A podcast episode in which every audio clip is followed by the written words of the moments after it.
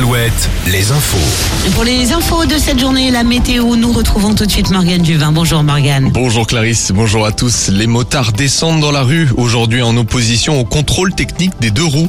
Le gouvernement n'a toujours pas fixé la date d'entrée en vigueur de la loi, mais l'opposition est toujours bien présente.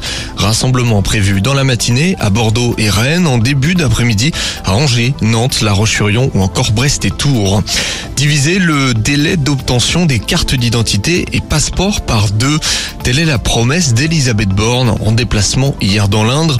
La première ministre fixe un délai de 30 jours pour une prise de rendez-vous d'ici l'été, 20 jours pour l'automne.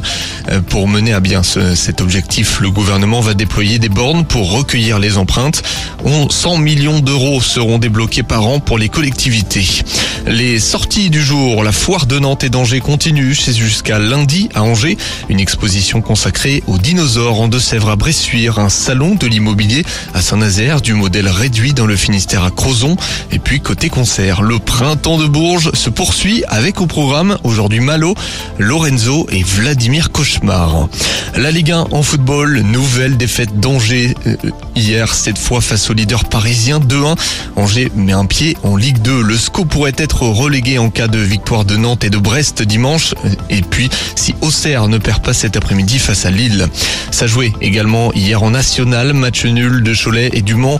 Concarneau repasse leader après sa victoire à Avranches. Succès aussi d'Orléans. Et puis, le duel de nos régions entre Saint-Brieuc et Châteauroux a tourné à l'avantage des costarmoricains.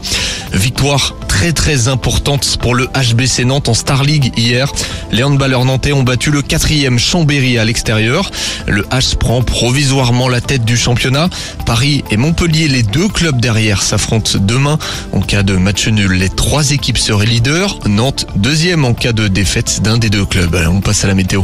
La météo avec manouvellevoiture.com. Votre voiture d'occasion disponible en un clic.